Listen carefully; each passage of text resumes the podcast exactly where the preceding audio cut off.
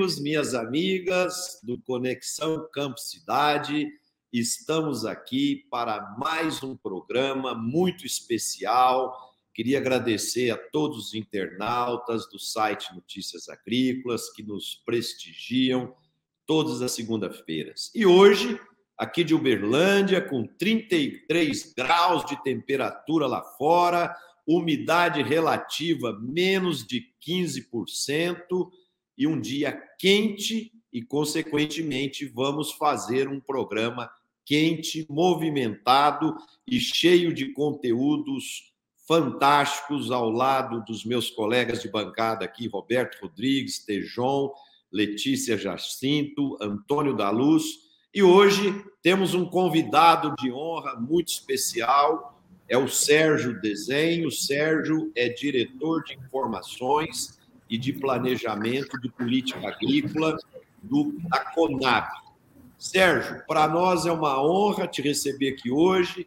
Sei que você está um pouco gripado, diretamente aí de Brasília, com 9 graus de índice de umidade no ar, mas eu tenho certeza que com o seu talento, o conhecimento que você tem, é, você vai superar essa gripe aí vai nos ajudar a trazer grandes conteúdos para os nossos internautas aqui. Seja bem-vindo, Sérgio.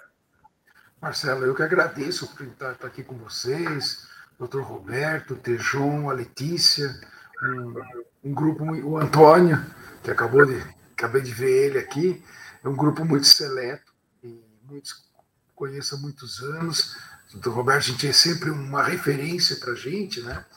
Então, para mim é um prazer com vocês. Peço desculpa pela minha voz.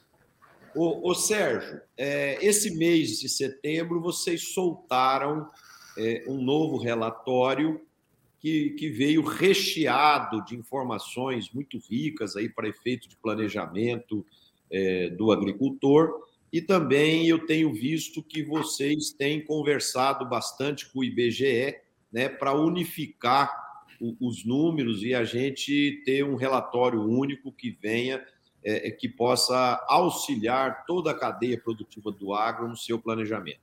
Como que tem sido esse trabalho de unificação e integração das bases de dados?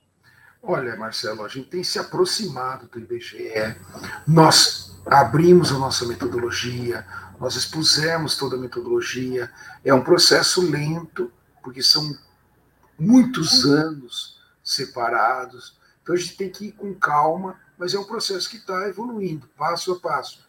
E, e, fica muito claro, né? O, o Antônio conhece as limitações que a gente vê no campo, né? Mas a gente tem um grupo aqui dentro que é especializado.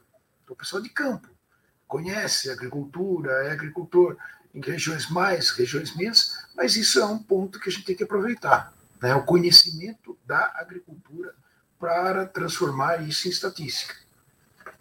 Perfeito. Roberto? Ô, ô Sérgio, eu, eu assisti uma apresentação sua outro dia no COSAG sobre a previsão do SAFA para 2023. Eu gostaria que você fizesse aqui uma, um apanhado geral, o mais sintético possível, sobre a, a previsão da Conab para o ano que vem. Ontem, o senhor viu que a gente vai chegar a 308 milhões de toneladas. Né? Esse é mais seguro esse ano que nós passamos das 300 milhões de toneladas, isso é uma boa notícia. Só que com ela vem acompanhado uma série de limitações. Né? Isso, essa super safra, ela vem justamente no momento que a gente tem um ajuste global da economia e uma instabilidade, uma volatilidade de preços de insumo e de produtos muito grande.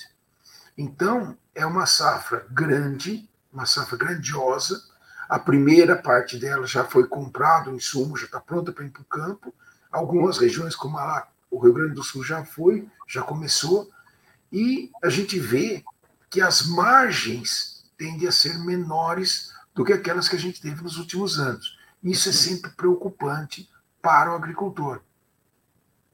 Letícia? Sérgio, é, vou voltar um pouquinho nessa parte da, da, da, segurança dos números, né? Que reduzir a, simetria dessas informações a gente sabe que é de extrema importância, importância para a segurança e o aumento do crédito. Então, eu estive vendo o Cláudio Filgueiras, né, do Banco Central, falando que qualquer crédito que cresce no, no país, 10% é agro. Como que a Conab tem contribuído com esses números de qualidade para dar mais embasamento a esse mercado, que demanda instrumentos certos para financiar esse setor que não para de crescer? Queria que contasse um pouquinho como a Conab está ajudando no georreferenciamento né, das regiões do Brasil e quais esses mecanismos que estão sendo usados e desenvolvidos para melhorar esse monitoramento da safra brasileira. Letícia, o primeiro passo é saber onde e quando nós estamos produzindo. Né? Então, o que, que aconteceu? Ah, em 2019, nós fizemos um acordo com a ANA e fizemos o georreferenciamento da área de arroz irrigado. Esse foi o primeiro grande projeto. A partir dele, veio o segundo projeto, que é georreferenciamento da área de soja. Nós fizemos na safra passada na região do Mato Grosso, Goiás, Mato Grosso do Sul, Rondônia. Conseguimos fechar isso daí. Essa safra nós já conseguimos expandir para o Mato Piba. Né? Nós temos conversado com, com o BC, com o Banco Central, com, com o Cláudio mesmo, no sentido de nos apoiar para a gente fazer tudo, todas as regiões do Brasil, ao mesmo tempo. Nós vamos começar agora também, a pedido do próprio Banco Central, alguns levantamentos objetivos de safra. Então, uma coisa é a área, outra coisa é a produtividade, para a gente conseguir ter as duas variáveis com acurácia e dentro de moldes estatísticos que podemos é, é, aferir. Em cima disso, tudo que a gente faz no campo, a gente tem que documentar o procedimento e a metodologia. É o que a gente tem feito. Né? E isso leva um tempo. E aí, a gente tem que pegar isso e mostrar. Tudo é feito junto, no, no sentido de que o IBGE saiba como que a gente está fazendo e como que a gente pode fazer juntos. A discussão é essa. E aí vem Banco do Brasil, quer saber esses dados, vem a Caixa, vem outros bancos particulares que precisam desses dados. Então é uma informação que acaba sendo publicada à medida que vai sendo lançada. Mas a Conab absorveu tecnologia junto com o INPE para fazer isso. Inclusive, né, o doutor Roberto, nós somos exalquianos, vou puxar uma sardinha, viu, doutor Roberto? A gente, logo que eu cheguei aqui, tem os modelos de previsão de safra que a gente tem feito junto com o pessoal de Piracicaba, com o professor Durval, que tem uma equipe que nos dá a previsão, o intervalo de produtividade esperado para cada município, combinados com dados de previsão de disponibilidade hídrica do INMET. Então, a gente tem rodado alguns modelos que nos dá uma predicção. Isso é fundamental para o pessoal de seguro e para o pessoal de financiamento. João? Parabéns aí pelo trabalho. Eu tenho uma admiração grande pela turma toda, pela equipe Conab, né? Uma, uma questão, eu estava lá em Chapecó, região do oeste de Santa Catarina, com os clientes dos grãos, ave, suíno, frango, etc. Muito bem, eu vi que a turma que estava lá ligada às cooperativas, mais protegida do ponto de vista da, da, da, da comida dos animais. Uma pergunta: nós não vamos assistir muito mais contratos da iniciativa privada. Eu sou um produtor de ave, de porco, de leite. Eu quero fazer contrato direto com produtores, porque eu não quero ficar na mão do mundo lá fora. A gente vai ver mais isso daqui para frente, caro desenho. Isso é um sonho e eu, tanto eu aqui na Conab quanto o Guilherme lá na Secretaria de Política Agrícola, a gente fez várias reuniões com cooperativas, com grandes empresas no sentido de alertá-los de que milho hoje é igualzinho soja, tem que ter contrato antecipado. E o pessoal de, de etanol de milho já entendeu isso há duas safras atrás e tem se operacionalizado muito bem nisso. Agora, o pessoal de proteína está começando. Exemplos, tem alguns exemplos funcionando já, que são exemplos de inteligência de mercado muito bem. A própria Coama é um exemplo disso, né? ela tem uma mesa de operações e está funcionando muito bem. Muito bem. A, a Coamo, a JBS também, eles operam muito bem já com compras antecipadas. Eu acho que isso tem que se estender a todo mundo. Né? Inclusive, a gente tem visto referências de preço, né, que a gente tem que trabalhar um pouco nisso também. Né? E sinto falta um deslanchar maiores no mercados futuros no Brasil para que a gente possa efetivamente travar a posição e vender o risco para outro. Né? Aliás, o risco paramétrico de, de chuva, que é vender chuva, que nem o Miguel Ivan gosta de falar aqui do IMET, é um avanço enorme isso daí também, viu, Teixão? Muito bem, legal. Antônio?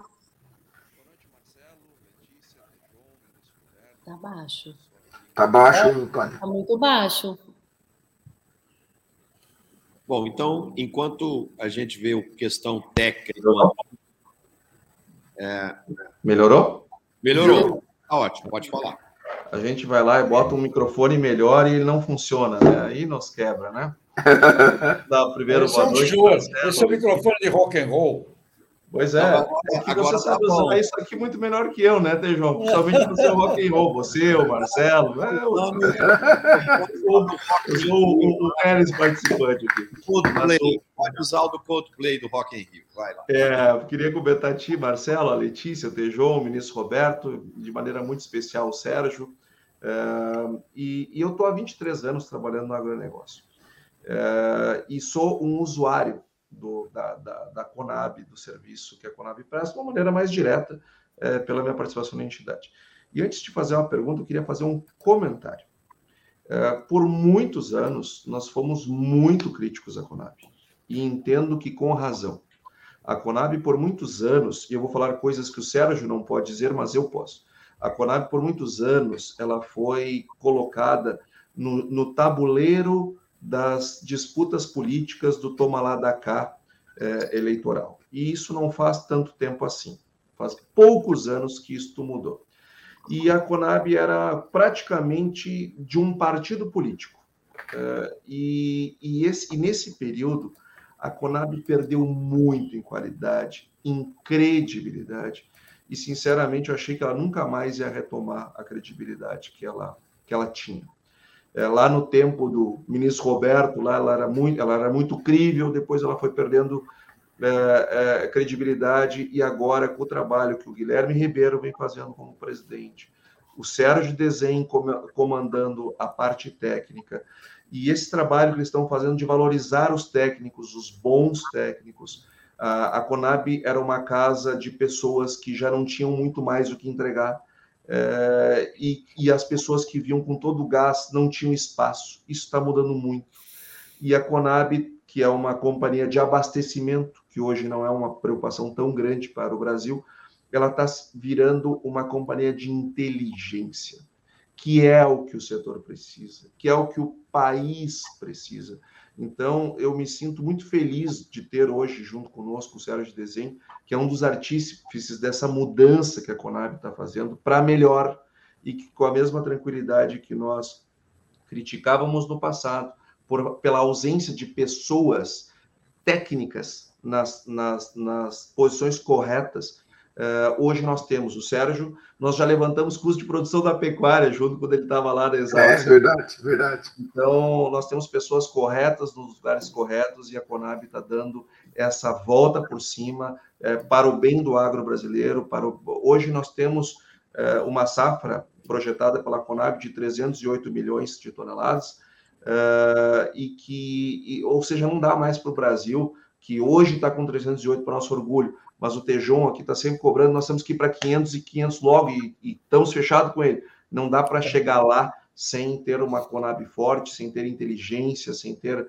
é, uma, um posicionamento de mercado, é, sem base, como nós estamos tendo agora. Tem muito ainda para evoluir na Conab, questões orçamentárias, os, os, os dirigentes têm muitas mãos amarradas na hora de definir orçamento, mas nós estamos melhorando muito e nós estamos sentindo essa melhora é, é, na prática, Sérgio. Então, eu gostaria de te pedir para que tu falasse um pouco para nós dessas mudanças que estão acontecendo internas da Conab.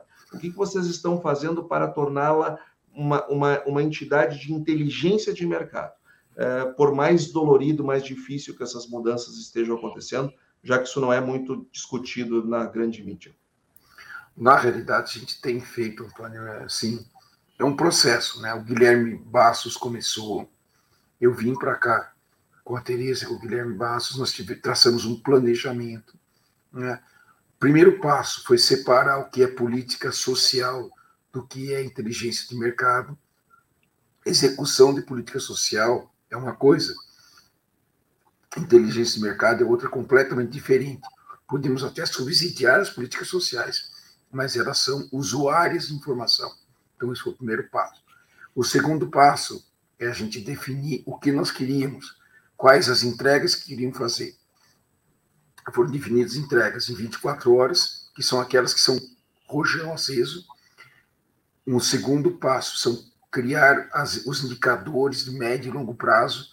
O objetivo é a gente ter um futuro, ter PIBs do agronegócio, ter mão de obra, receita, renda, que a gente precisa, capital acumulado, a gente precisa desenvolver isso daí. E o terceiro ponto são cenários de futuro, né, que também é um passo. Bom, para fazer isso que a gente precisa, precisa de gente de campo preparada, precisa de um núcleo de estatística, precisamos treinar a gente e precisamos de tecnologia. Tecnologia. Saímos fazendo parceria com tudo que a universidade que podia no seu estado, aí estamos costurando com a Santa Maria. Mas fizemos com Unimate, com Exalc, com Viçosa, com UFLA, fizemos parceria com ela, com Unicamp. Né? Cada uma tem uma coisa importante. Depois fizemos com o INPE e com o IMET. Tá? E, e agora construímos com o IEA. Então a gente está construindo o que, que a gente transformou a Conab? Num hub de informações e num hub de economia agrícola. Então é isso é que a gente nosso, É o nosso USDA, né, o, o Sérgio? É, é o modelo USDA. Tá? Isso aí. Então, e aí, dentro da Conab, o que a gente fez? Criou um núcleo de estatística. Antes de conversar com vocês, eu estava fechando mais, uma, mais um estatístico para o núcleo de estatística dentro da Conab. Os caras estavam perdidos para cá, para lá, e eles são excelentes profissionais. Só que estavam fazendo qualquer coisa menos estatística. Aí tem uma turma que está nos Estados Unidos. Hoje de lá eles falaram para a turma daqui. Aqui no, no NAS do SDA tem 500 estatísticos. Ah, tá bom, nós já temos cinco. Então já estamos começando, tá? É, aqui a gente, você falou muito bem, o orçamento é curto. Então tem, eu falei para eles, vamos fazer bem feito arroz com feijão. Então o que que é? Arroz, feijão, soja, milho, café e cana, que representa 70, 80% da produção nacional. Depois nós entramos no resto. Aí tem as proteínas que não tem, a gente tem que buscar estatística. Então a gente pegou um, um, pessoas para trabalhar as informações que o Ministério tem da parte de proteína animal. Ainda não está na embalagem final, mas avançamos bastante. Então a gente foi arrumando a casa como o que dava. Tem gente no INPE fazendo doutorado, trazer ferramentas. Você conhece bem o Cleverton, que é um excelente técnico. Você tem gente, o Rodrigo Messalti, você tem gente. E você tem gente aí no seu estado, por exemplo. Para mim, o Márcio é genial. O Márcio Shore. É um dos melhores caras que eu conheço. Muito competente. Então, aproveitar essa gente. E foi o que a gente fez. Se você vê, doutor Roberto, o Benancil, que é um técnico nosso, que está no Mato Grosso, que está fazendo mestrado, sabe com o quê? Com a rentabilidade do etanol de milho. Ele mostrou no trabalho dele que o que sustenta o etanol de milho é o DDG. Sim. Esses caras são bons. Só basta dar uma direção para eles que eles vão longe. Então é isso Você, que a gente fez. É, eu, queria, eu, queria, agora fazer uma provocação para todos nós e, e, e, eu queria ouvir a opinião de cada um de nós aqui. É, o agricultor é, que está nos assistindo, é, ele tem um conjunto de informações. Nós, por exemplo, é, o Roberto fez uma pergunta, você mostrou que o ano que vem nós vamos ter margens mais apertadas, né, devido à elevação do custo dos insumos. E a gente tem a projeção do PIB do Brasil esse ano ao redor de 2,5% e o ano que vem 0,5%, quer dizer, que comprova que o ano que vem vai ser mais apertado. Aí nós temos. É, eu, eu, vou soltar um punhado de informações para montar o quebra-cabeça para o agricultor que está nos assistindo entender bem o contexto. A Alemanha hoje já sai sérios indícios de recessão. Outros países da Europa vão entrar em recessão.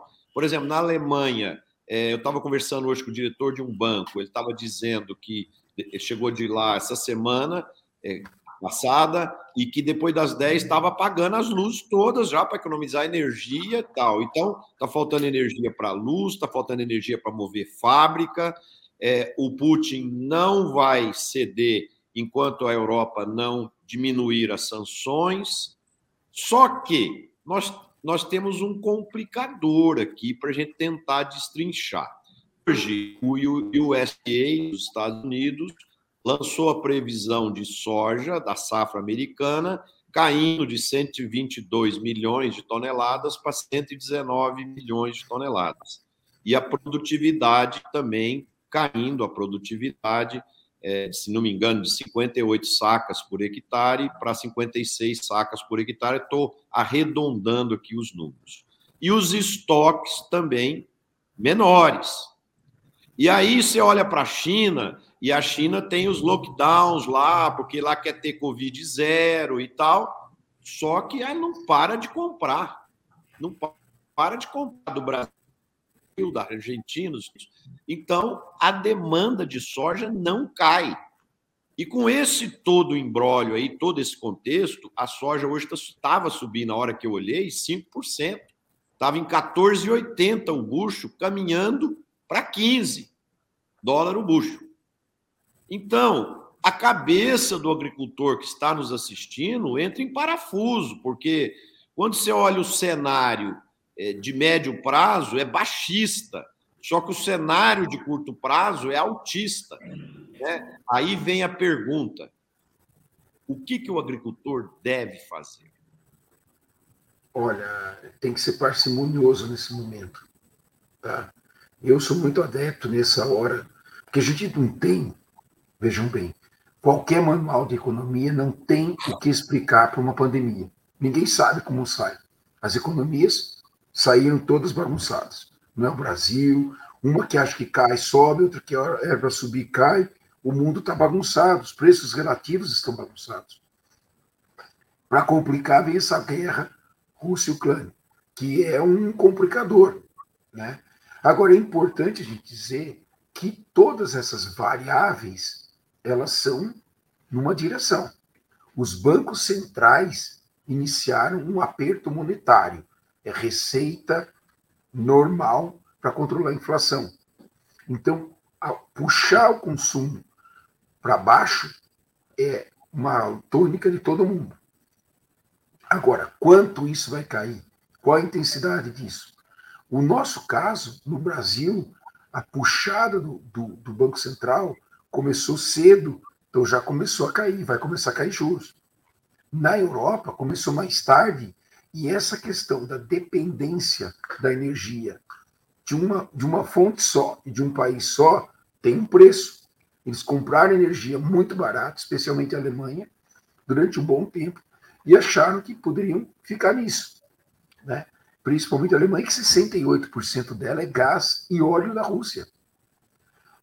Não tem como sair dessa. E os carros na Europa se acostumaram a queimar diesel que vem da Rússia eles têm uma série de problemas que vão ser resolvidos. A, economia europeia é poderosa e, e ela vai se resolver isso rapidamente, mas tem um período de ajuste que vão ter que pagar.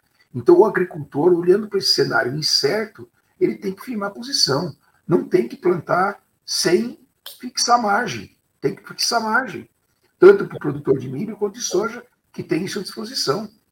Não adianta querer especular com preço que não é ano para isso. Este ano não é ano para isso. Lógico que nós vamos escoar toda a produção de milho e soja, porque o Brasil produz um produto muito bom e tem custo competitivo com o mundo, mas as margens caem. Mas, hein, Sérgio, é, completando isso que você falou, depois nós vamos ouvir os outros colegas, mas é, quando dá essas janelas, né, igual está tendo hoje aí uma alta de 5% na soja, é, é hora do agricultor olhar os seus custos e, e, e, tentar fazer fixações futuras parciais aí para ir fazendo um mix de preço legal, né? Porque essas janelas aparecem uma vez ou outra, né? Vamos lá. Antônio, Tejon, Letícia, opinião de vocês aí. Roberto?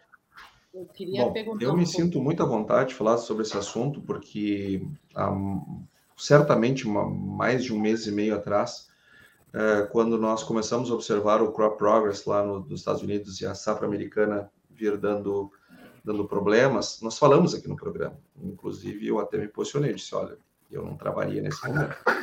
Eu acho que agora chegou o momento. Acho que agora chegou o momento de se fazer travas.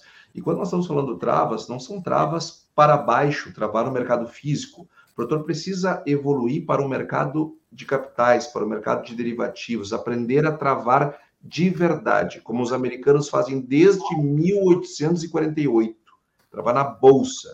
Ah, é difícil? Não, é muito mais fácil do que plantar. Se sabe plantar, vai saber travar. Hoje nós temos operações com opções e coisas do tipo que nos garantem ficar protegido para baixo e livre para cima. Mas, enfim, tem que procurar uh, o aprendizado nisso. Uh, eu acho que hoje, dadas as condições atuais, sim, nós temos um encolhimento de margem, porque uh, os custos aumentaram muito. A inflação, só para o nosso telespectador ter ideia, do início da pandemia, Sérgio, até o, o mês passado, esse mês a gente não tem a coleta ainda, a inflação nos custos de produção aumentaram, aumentou 72%. De março de 2020 a, a, a julho de 2022, a inflação está em 72%. Então, aqueles, aqueles preços mais elevados que no passado eram considerados preços de sonho, hoje eles são piso, porque a inflação elevou a necessidade de preços maiores. Uh, mas eu acredito que o mercado ele vai corrigir, eu, eu acredito que ele vai corrigir essa inflação. Eu só não sei quando, se é daqui um mês, se é daqui seis meses, se é daqui um ano. Então, na dúvida, te protege, na dúvida, é, é, é, é se faz head, é, não, não, não, se arrisca. No meio dessa confusão toda que está acontecendo no mundo, não é momento de, de, de deixar, de, de deixar a cabeça fora da janela. Eu concordo plenamente, viu, gente? Concordo plenamente. Acho que tanto o Antônio quanto o Sérgio, você mesmo, Marcelo, tem falado sobre isso, assim como o João e a Letícia também. O, o fato concreto é o seguinte: nós, produtores rurais, já temos uma ideia bastante consistente, bastante razoável, de quanto vai custar o plantio de soja, de milho, etc. Temos uma ideia de quanto vai custar o hectare. Portanto, nós temos uma ideia de quanto vai custar um saco de soja, um saco de milho, uma tonelada de soja, uma tonelada de milho. De modo que temos que fazer é travar margem, na linha do que o Antônio falou. Vamos fazer venda futura, fazer hedge, desde protegendo essa, esse custo, garantindo pelo menos a remuneração do custo. E, se possível, tendo uma margem que nos permita progredir no ano que vem. De fato, o ano é complicado. O, o, o Sérgio, recentemente, fez, deu uma entrevista falando sobre o, o risco dos preços caírem no ano que vem a demanda cai, a oferta cresce. Agora a notícia que o Marcelo deu, que a safra americana caiu um pouco, tira esse horizonte de, de, de, oferta maior. Mas a nossa oferta cresce. De soja, de milho, deve crescer mais. Inclusive, como o Sérgio mostrou nos trabalhos recentes dele, o que aumenta a área plantada aumenta a produtividade. Aumentou o custo também, mas nós sabemos quanto vai custar um quilo de soja produzido. Então, vamos fazer hedge. Vamos vender aos poucos. Como o Marcelo disse, deu um, deu um momento positivo? Vamos fazer uma posição, fechando uma parte dos nossos custos e garantindo, garantindo a remuneração. Não tem o que fazer. Agora é olho o dia inteiro no mercado, um olho na terra e outro olho no mercado.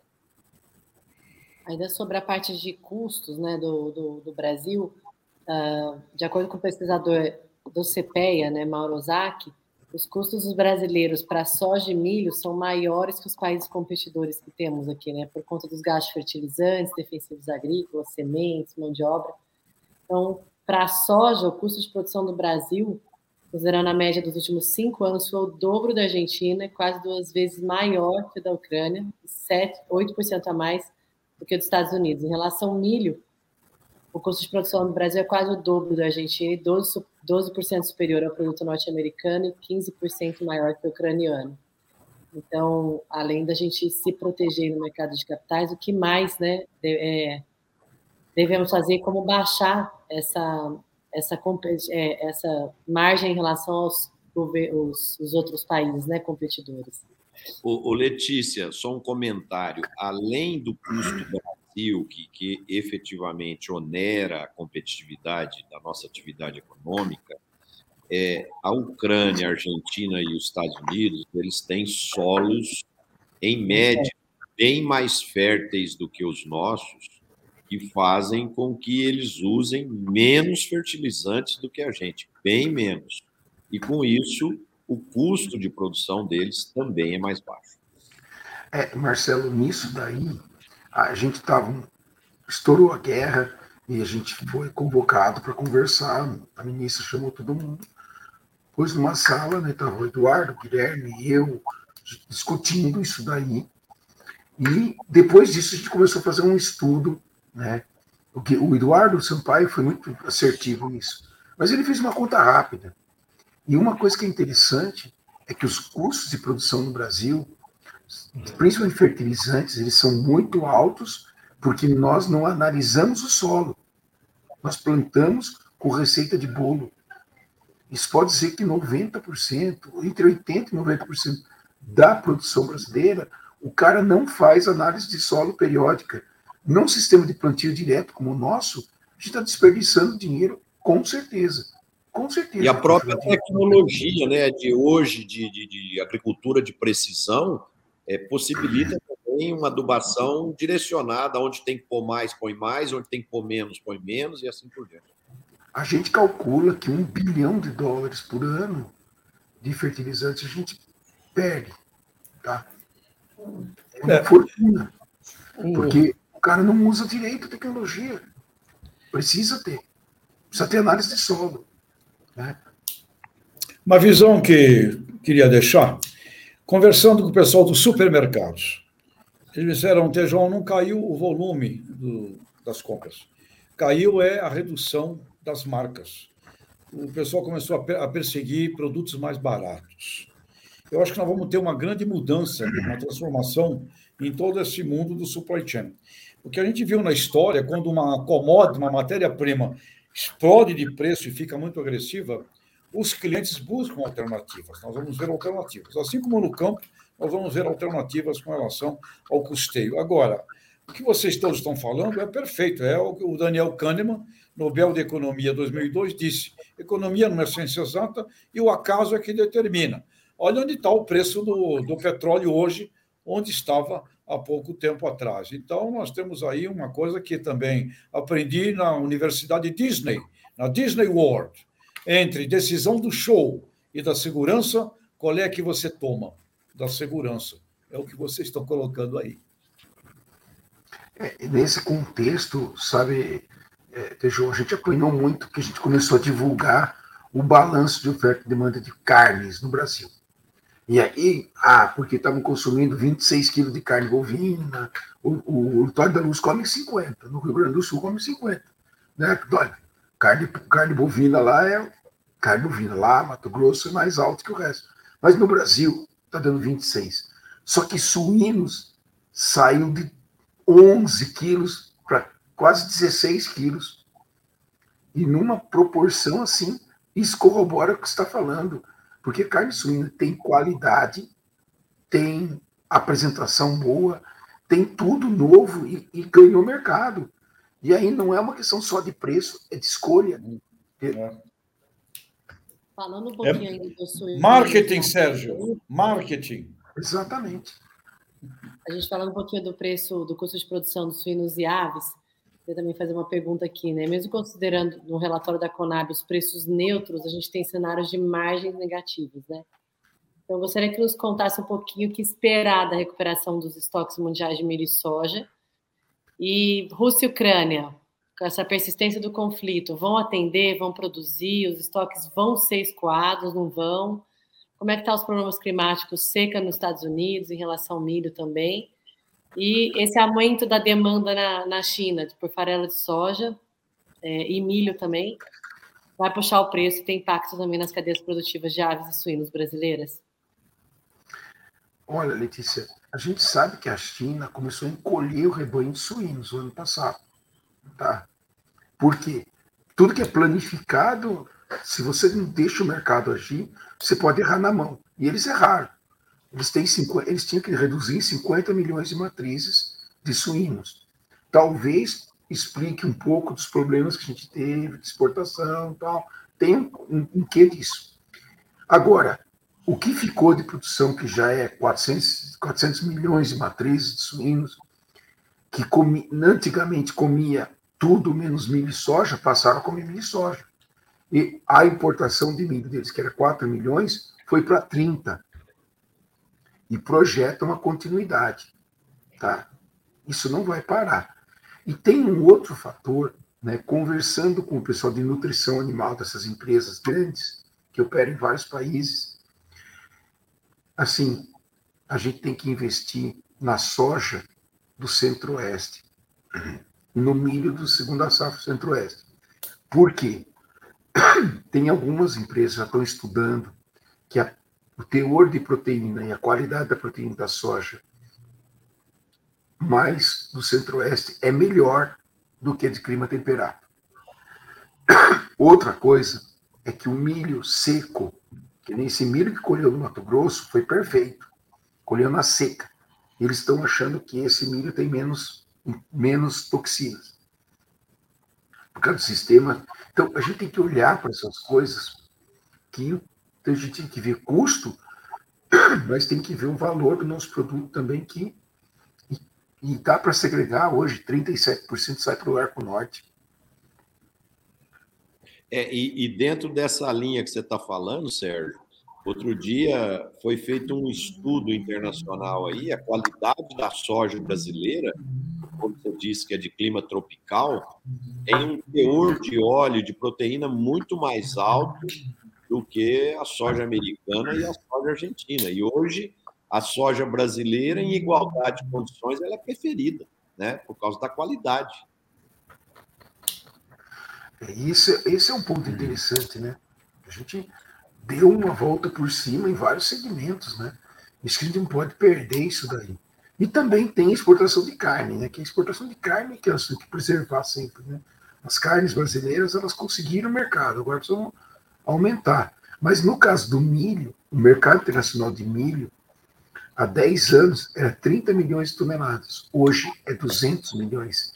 E com uma tendência a chegar a 400 nos próximos 10 anos 400, 500 milhões. O mercado, e esse é o mercado que o Brasil tem que pegar para si. Eu acho que tem um ponto é, que nós temos que ressaltar, uh, que uma coisa é PIB, né? outra coisa é rentabilidade. Às vezes as pessoas acham que porque o PIB está crescendo muito, está é, tá tudo muito bem. Não, o setor pode estar tá gerando muita riqueza, mas está ficando com o produtor, são outros 500. E, e, um dado que o relatório da Conab, é, que foi apresentado agora, é, ontem, se não me memória, é, ele traz uma perspectiva de crescimento do valor adicionado. E valor adicionado da agropecuária é praticamente o PIB agropecuário. O PIB é a soma dos valores adicionados mais os impostos indiretos. Então, é praticamente o PIB um crescimento de 11% para 2023. É claro que nós recém estamos começando a plantar, tem muitas coisas para acontecer daqui para frente, mas é uma perspectiva bacana. Eu acho também a, o arroz, Sérgio, nós temos que melhor regular ali, porque são feitos com modelos econométricos, escolhe o passado, e a gente está aqui no meio, fica mais fácil da gente perceber. Mas vai cair 900 mil hectares a área plantada aqui no Rio Grande do Sul, vai diminuir um pouco, mas veja, nós estamos aumentando a área global do Brasil em 2,5%.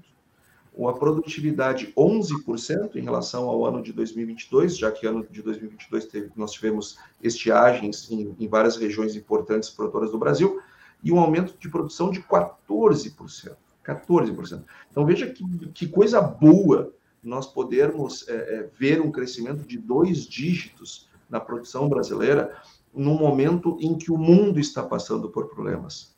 Estados Unidos hoje relatou, o, o USDA relatou milho, é, a perda de milho em relação à safra passada já está em 29 milhões de toneladas a menos. 29 milhões de toneladas a menos do que o ano passado.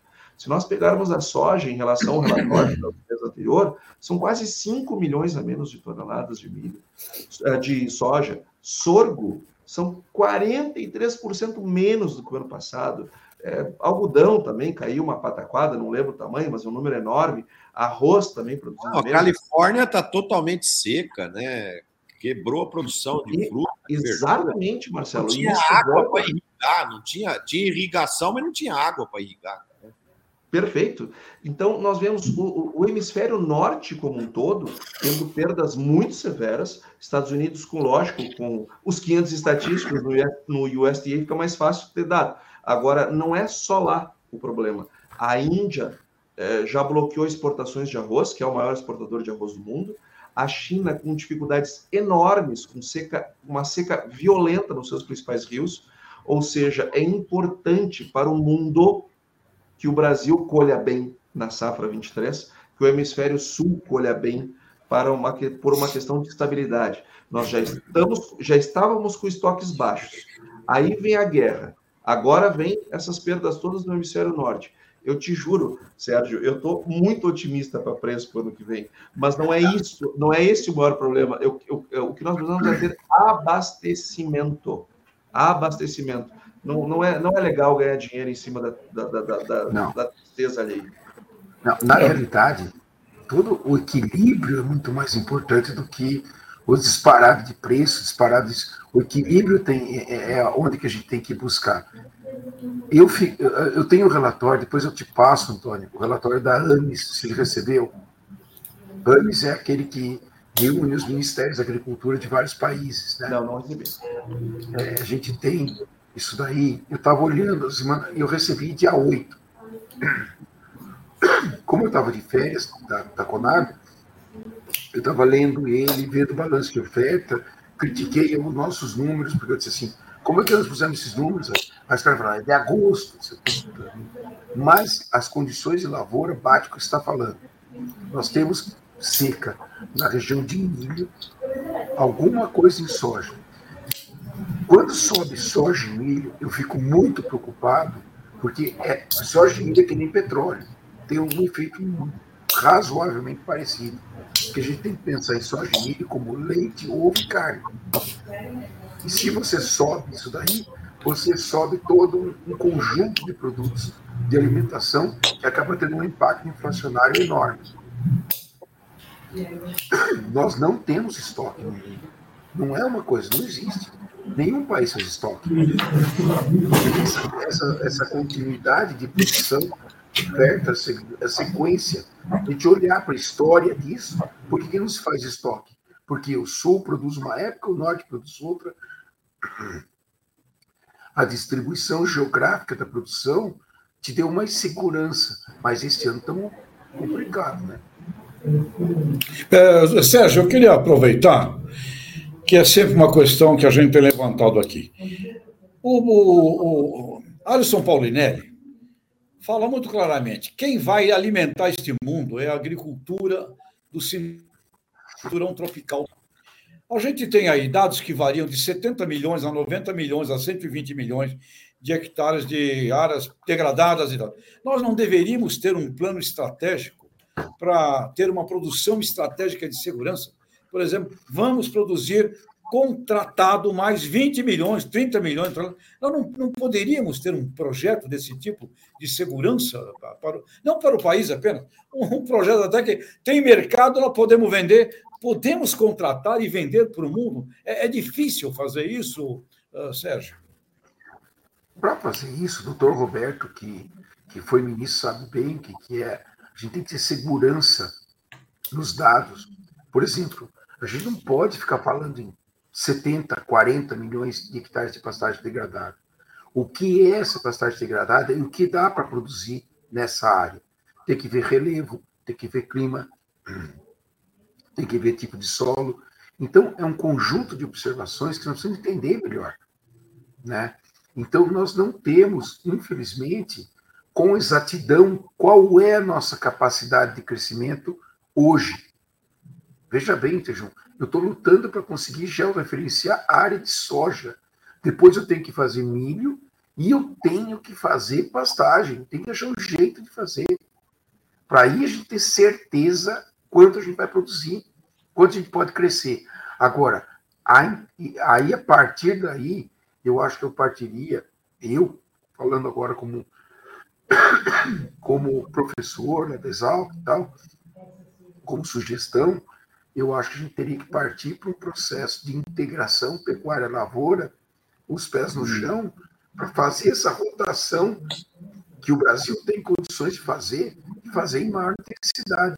A minha tese de doutorado foi no estado do, do Antônio, na região do Passo Fundo, analisando o risco de produção de soja, trigo, milho e boi. Vocês Muito bom.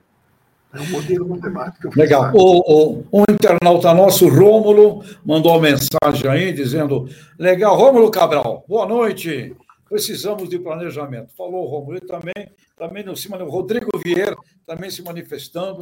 Uh, Letícia, te complementando a sua pergunta, a Ucrânia vai conseguir uma produção uh, pelo menos igual passada ou a quebra vai ser muito grande? É uma pergunta do Rodrigo, nosso ah. internauta aqui com a gente. A Ucrânia, é, o ministro da Agricultura da Ucrânia declarou hoje que a semeadura de, de trigo no inverno é, vai ser 30% menor do que o, o, planejado comparado com o ano anterior, porque é, por N dificuldades causadas pela guerra e também por parte dos territórios que estão ocupados pelos russos. Né? Então, a gente vê aí que é, é muita coisa junto diminuindo a oferta é, dos grãos, né? E com isso, é, é, é apesar de um cenário mais difícil para o ano que vem da economia, a gente vai ter uma oferta menor, né?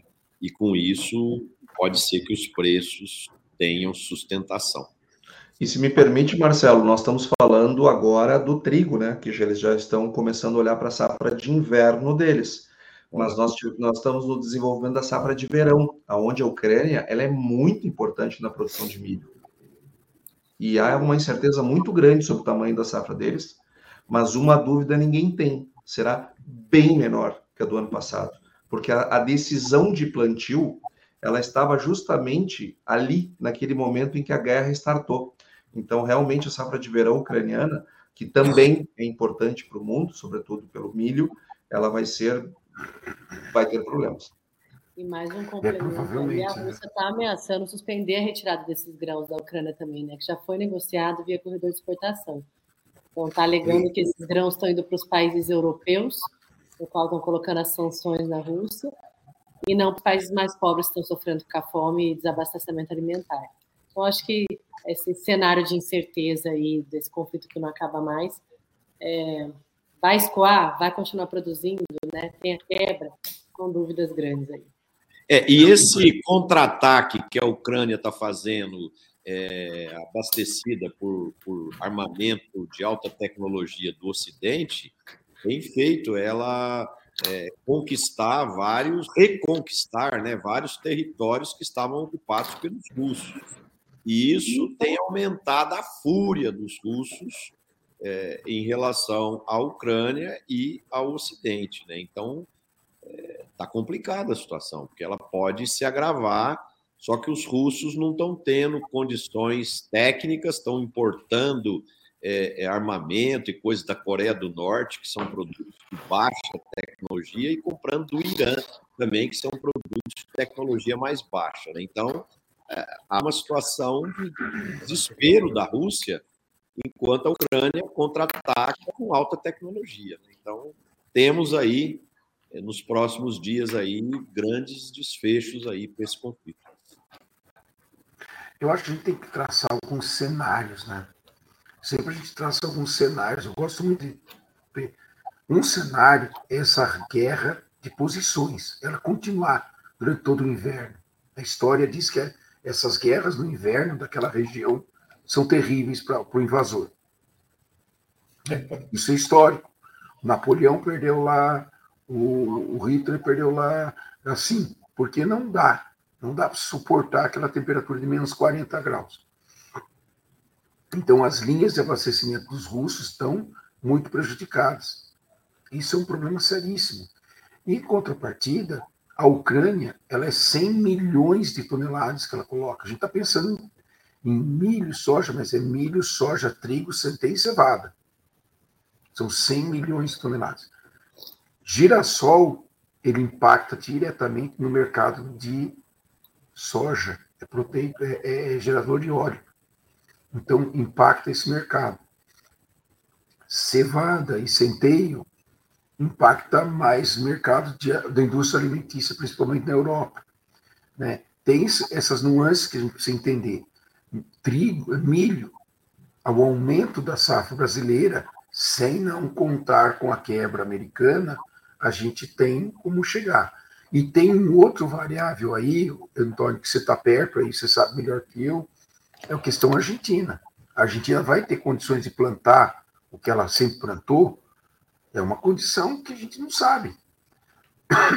O Paraguai parece que vai aumentar um pouco, mas a Argentina ninguém sabe dizer. Ninguém consegue nos informar isso daí. A gente tem acompanhado esse Mercosul aí, e se não vier milho do, da Argentina, como é que fica? É, é uma situação, a gente tem uma série de incertezas. Elas vão se expandindo, né? O Sérgio, eu acho que nós estamos bastante informados sobre essas questões todas. Muito obrigado por tudo que você contou para a gente aqui, mostrou. E o cenário de grãos está mais ou menos estabelecido com as variáveis todas que você mostrou também. São custos, são margens, são produção lá fora, enfim, tem uma série de variáveis que vão interferir no mercado. E o que nós, produtores, temos que fazer é posição que garanta margem. Muito bom. Agora, Sérgio, passei a semana passada todinha na região de Ribeirão Preto. Fiquei espantado, Sérgio, com a baixa produtividade de cana esse ano. A cana esse ano, naquela região pelo menos, foi brutalmente afetada pela geada e pela seca do ano passado. E a produtividade vai ser mais do que 10% abaixo da estimada, em alguns casos mais de que 15%. Uma característica, como a cana-cultura semi-permanente, a Nacional está muito falhado, muito falhado, viu, Sérgio? O número de falhas é muito maior, cinco vezes maior do que o normal. Né? Uhum. Então, essa coisa não se resolve de um ano para o outro. Grão você planta de um ano para o outro se resolve. Cana, café, não. Né? Então, você sempre faz também o de cana. Como é que está a, a expectativa de, de anúncio de cana, Sérgio? Porque cana. com o que vem pela frente, dois ou três anos ruins de cana ainda e coloca uma outra variável, Roberto, que é a redução de renovação do canavial. Sim. A gente perdeu 6% na safra passada de renovação e essa perdeu mais 6%. Então, tem duas quedas. A gente está com uma produtividade em torno de 3 a 4% inferior à safra passada. Colabora com isso que o senhor está falando. E é 70 toneladas por hectare, é baixo demais. É muito baixo. A gente sabe que é um potencial enorme. Café também a gente está de barba de molho, né? que é uma produção que vai ser prejudicada também. A gente sabe que foi. Né? Confesso para o senhor que a gente está investindo na melhoria da previsibilidade das, do, do, campo disso daí. Tá? A gente está tentando melhorar. Mas ambos os produtos eles têm um ambiente de queda de oferta, sim em quedas sérias. Me preocupa essa questão da cana, dela perder competitividade para soja e milho. São Paulo pode virar soja e milho em, em, em larga escala. Esse é um assunto que está preocupando demais o setor sucroenergético do estado de São Paulo, porque é, se você olha os dados de avanço da competitividade da soja frente à cana, são muito fortes. Né? E, e, e, o setor tem que se mover para encontrar caminhos, né? porque a, a soja vem tendo evolução de preço, evolução de produtividade, a cana vem com muito tempo é, estagnado a produtividade e, e elas competem pelo mesmo espaço. Né? Sabe quem é que entende muito disso, Marcelo? Ah. A Letícia. A Letícia e o Tião lá entendem bastante dessa, é. dessa composição soja e cana lá. É verdade. É, a Letícia é rainha, ela e o Tião são os reis da soja. Da soja. Aqui era cana para tudo quanto é lugar, e hoje em dia tem bastante cultura, inclusive com é, mesmo dentro de área com a usina próxima, né? Então o grão veio competir fortemente aí, principalmente nas áreas de pivô. É o problema de cana. Por aí, e a gente vê que isso é cíclico, né, Roberto? Você que é, que é muito experiente nisso, é, é, houveram épocas que a cana estava engolindo os grãos totalmente, né? E agora acontece o fenômeno contrário. É, mas eu acho que isso é uma circunstância, Marcelo, faz parte da vida da gente, né? Agora, o problema da cana é que produz etanol, que é combustível, que é um fator essencial para o país. E o governo tem errado um pouco. Agora cometeu o negócio dos CBIOS aí, um erro tolo, desnecessário, que perturbou muito o setor. Não estamos esperando que isso seja consertado rapidamente, porque a produtividade caiu barbaramente. A produção cai. O preço caiu. Quer dizer, é o pior cenário. Tem produção baixa e preço baixo. E o governo errou nesse processo aí. Então, e custo alto. Uma solução rápida nesse processo todo aí. O que segurou um pouco foi açúcar, né? Roberto, eu, eu vou botar mais um tempero aqui.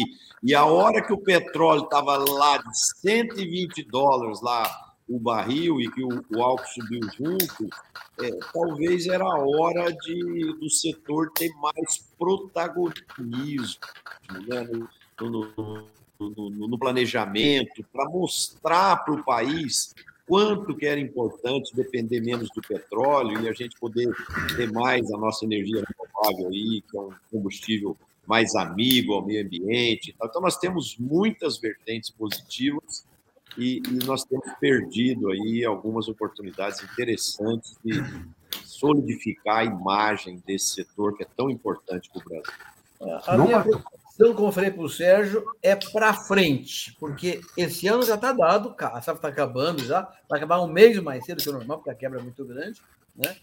mas é preocupado com a brotação na soqueira por dois ou três anos próximos. A produção vai ser baixa dois ou três anos para frente ainda, viu? Então, realmente, o setor vai sofrer bastante.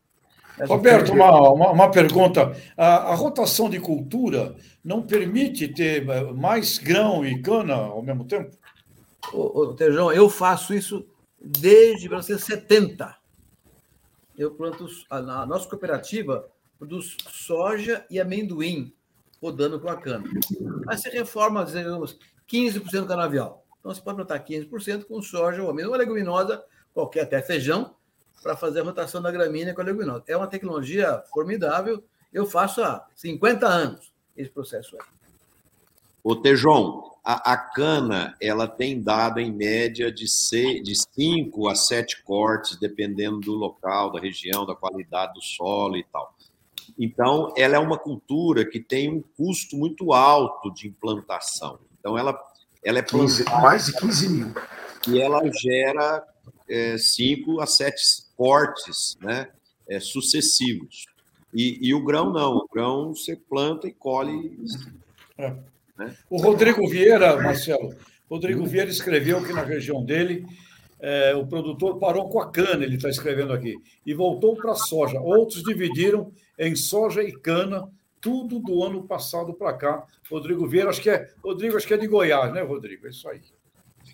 Bom, gente, o papo está muito bom, mas papo bom, o tempo voa e nós estamos caminhando aqui já para o final do programa e vamos fazer a nossa rodada final, é, com, começando com o nosso convidado de honra. Sérgio, queria que você deixasse aí sua mensagem aí de um minuto aí para os nossos internautas que nos assistiram e para aqueles que irão nos assistir nos nossos canais do YouTube.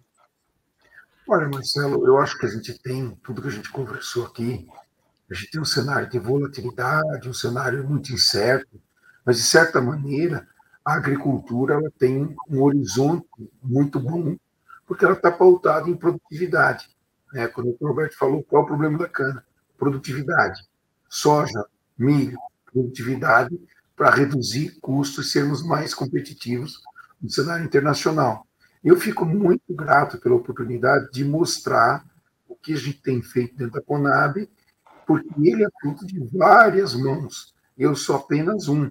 Existe uma equipe grande, uma equipe de campo, uma equipe aqui interna, toda uma equipe de comunicação, toda ela comprometida com o avanço que a gente teve.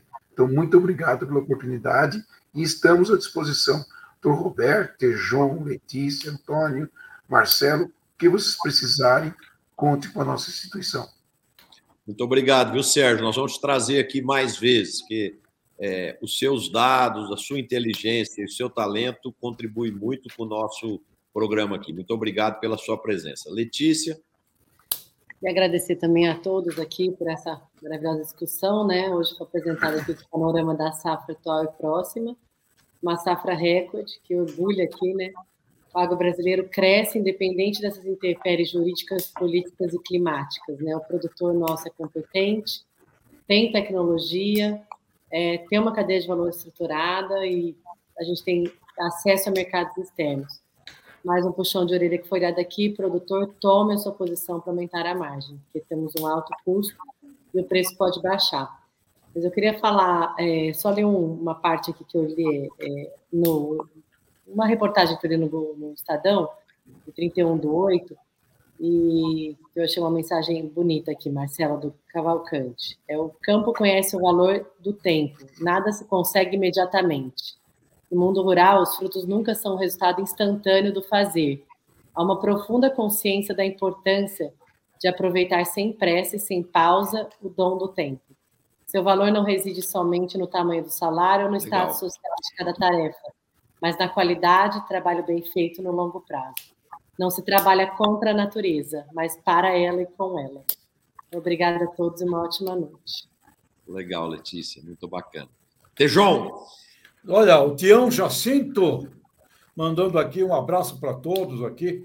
E meu caro, meu caro Sérgio, você mostrou um caminho aí em cima de ILP, em cima de ILPF nós podemos podemos produzir mais. Se eu fosse diretor de vendas do agronegócio brasileiro, eu diria: produtores, mais produto, mais produto, que eu tenho um mundo para vender além do mercado interno. Portanto, mais produção. Quem sabe através do programa ILP LPF a gente dobra aí a nossa produção de grão do Brasil. Legal, Tejão. Antônio, Bom, eu vou terminar uh, dizendo o seguinte: primeiro agradecendo o Sérgio por ter vindo aqui conosco, uh, dar uma, desejar uma excelente semana para ele, para o Tejon, para o Marcelo, para a Letícia, para o Ministro Roberto. E eu queria terminar uh, aproveitando as vozes, que nós não temos caneta aqui, mas nós temos vozes, e algumas vozes muito fortes aqui na nossa bancada. Em 2018, o orçamento da Conab era 1 bilhão e, 3, e quase 400 milhões de reais. Hoje está em 800 milhões. Hoje, ou seja, está um pouco mais da metade do que era lá em 2018. E está muito melhor. E está muito melhor. Porque as pessoas que estão no comando da Conab, o Guilherme Ribeiro na presidência, o Guilherme Bastos na secretaria, o Sérgio Desen na diretoria técnica, todos esses técnicos maravilhosos que a Conab tem, estão fazendo a volta. Nós precisamos ajudar nesse processo de mudança. Não só incentivando a, a, a, mudança, mas ajudando a ser o amortecedor, porque essa mudança que eles estão fazendo está tendo efeitos colaterais que não são tão bons assim. Não dá para ter um milhão só de reais para fazer levantamento de safra no Brasil inteiro. Nós temos que ter mais recursos para fazer o levantamento. Nós temos que ter mais apoio aos bons técnicos que a Conab tem e apoiar as mudanças que estão sendo feitas. Sérgio, conte conosco, vocês têm o nosso total Obrigado. apoio e os, e os, nossos cumprimentos pelo cavalo de pau que vocês estão fazendo a Conab, de uma entidade que era melhor não ter para virar uma entidade extremamente importante para o futuro do agronegócio brasileiro. Muito obrigado, obrigado. e obrigado por ter vindo. Legal, Antônio, muito bom. Roberto, suas considerações finais aí, amigo. Eu vou na linha do Antônio. O Antônio tirou daqui o que eu ia falar. É. Escrevi isso ontem no meu artigo no Estadão, é, cumprimentando muito a Conab, porque um país sem estatística, o mercado não funciona e o governo não funciona. Eu não tenho certeza que vai produzir, que está estocado, que está guardado, que está sendo consumido, que está sendo vendido. Você não pode fazer política pública. e o mercado fica à mercê e ter uma informação privilegiada. Então, a Conab, ao fazer esse trabalho e dar transparência ao mercado e dados confiáveis, garante ao setor privado e ao governo mais confiança nas decisões a tomar. O Antônio falou muito bem agora do Guilherme Passos, do Guilherme Presidente da, da Conab, do Sérgio, e eu quero colocar um pouco de mulher nessa parada também. Aqui em São Paulo, temos a Renata e, e a Mari. Olha, gente competente, Sérgio. Essas meninas são maravilhosas. Sim. Então, a Conab tem mais isso. Gente boa com diversidade. Parabéns, Sérgio. Muito obrigado. Uma, doutor Roberto, uma das principais pessoas aqui, toda essa revolução, que é a doutora Candice. Ela é uma gaúcha, viu, Antônio? Teve com você no Rio Grande. Ela é muito competente. Não temos aqui, temos todo mundo junto. Todos somos uma Conab só. Tá bom. Bom, gente. Estamos fechando aqui o programa. Queria agradecer os nossos internautas que nos assistiram até agora. Quem gostou, bota um like aí no programa, compartilhe com seus amigos, com seus familiares, para que o nosso programa é, permeie cada vez mais, tanto na sociedade urbana quanto na sociedade rural. Né? Eu queria agradecer a presença de todos e queria deixar minha mensagem o seguinte: para você, agricultor, você, pecuarista, você, empresário rural, vocês viram que tem muita informação aqui no programa. Cada um trouxe suas ideias, seus pensamentos, seus dados, suas informações, e que você saiba analisar todo esse contexto, criar o seu cenário, trazer isso para a sua realidade e você poder fazer escolhas certas, tomar decisões certas. Até porque mais de 50% do resultado de uma atividade é definido fora da porteira ou fora da empresa agrícola. São, são decisões de governo, são ações de mercado, questões logísticas, uma série de coisas que definem mais rentabilidade ou menos rentabilidade para o seu negócio. Então, invista tempo, assista o nosso programa, leia jornais, leia o site Notícias Agrícolas, busque informação para que você, municiado das melhores dados e melhores informações, você possa tomar melhores decisões e ser mais bem sucedido possível. Obrigado, boa noite, boa semana a todos e a gente se vê novamente segunda-feira com mais um programa Conexão Campo Cidade. Abraço.